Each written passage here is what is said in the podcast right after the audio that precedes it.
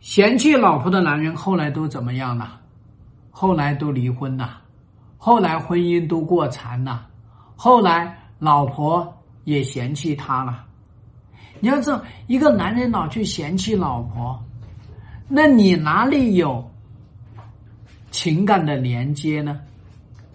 对吧？你嫌弃老婆，老婆做的什么东西，你都会鸡蛋里面挑骨头，没有哪个人完美，所以到最后不就是嫌弃老婆变成了老婆不完美，变成了老婆你不好，变成了老婆你啥也不是，对吧？所以你会发现呢，其实嫌弃老婆，那嫌的是什么？有的人说，我就嫌弃老婆爱唠叨，那你老婆为什么要唠叨呢？不就是因为他说一句你不听吗？所以他就要说三句，三句不听吗？他不就只能够说一百句吗？这不就唠叨起来了吗？有的人嫌弃老婆强势，你老婆一开始就强势，你居然能够娶她，那不就说明你欣赏你老婆的强势？这个强势恰恰是你缺的吗？这个强势恰恰说明你老公有行动力啊，有执行力啊，风风火火，有魅力啊。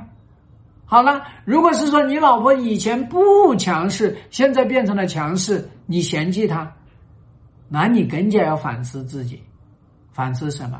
一个柔弱的女子咋就变成了母老虎了？一只绵羊咋就变成了母狼呢？你不要反思你自己啊，那就是你啥也不会，挣钱不会，对吧？啊，家里的事情你做不了主，家外的事情你拿不定主意，那怎么办？不就都得你老婆干吗？干到最后，你嫌你老婆强势，也就是说嫌你老婆做的事情太多呗，对吧？让你这个男人没面子。所以其实就是这样子，你嫌弃你老婆的背后，都是你种了因结了果，对吧？那你嫌弃了你老婆，那你就开始移情别恋呗，跑到外面去谈个恋爱呗。然后呢，你发现哇，外面的女人好新鲜了，外面的女人好体贴、好懂事、好乖、好有能力，对吧？你不嫌弃她了，你有一颗嫌弃的心，啥样的女人不会被你嫌弃呢？你专门挑着女人的不足去盯着看，你不盯着她美的地方看，你不盯着她好的地方看，你全部盯着她差的地方去看。你但凡有了这颗心，哪个女人不会被你嫌弃？所以嫌弃的背后呢，你以为到外面谈了一个好恋爱，结果呢挑回家里面就去来逼离婚，来闹离婚。你能把婚姻离掉，那么算你呱呱叫。那你跟那个女人去结婚。结了婚，你发现怎么女人都是一个德行呢？因为你没有变，你这个男人没有变，哪个女人到你手里面不都得要盘成你讨厌的样子啊？好，你嫌弃他，你到外面谈了恋爱，然后呢没离婚，那么你不又由嫌弃变成了冷落吗？对吧？变成了烦躁吗？变成了无可奈何吗？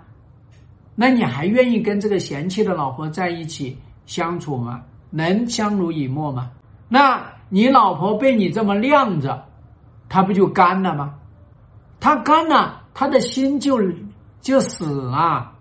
女人呐，越用越有；女人越不用，她要干枯。这么简单的道理，你应该懂噻，是不是？所以说，嫌弃自己的老婆，最后啊，离婚了。离婚还算好的，好多男人嫌弃自己老婆，结果隔壁老刘觉得你老婆挺好的，跟你老婆眉来眼去，一来二去的，结果他们谈恋爱了，你挑过头来又来抢老婆了，你死不死你？对吧？所以作为男人，你有这个气力去嫌弃自己的老婆，还不如花这个气力去挖掘自己的老婆，看看他。哪些地方对你好，多给他一点点赞，这个女人愿意做牛做马。所以我经常说的，把自己的老婆搞好了，是一本万利的生意。只有蠢的男人才会去嫌弃自己的老婆。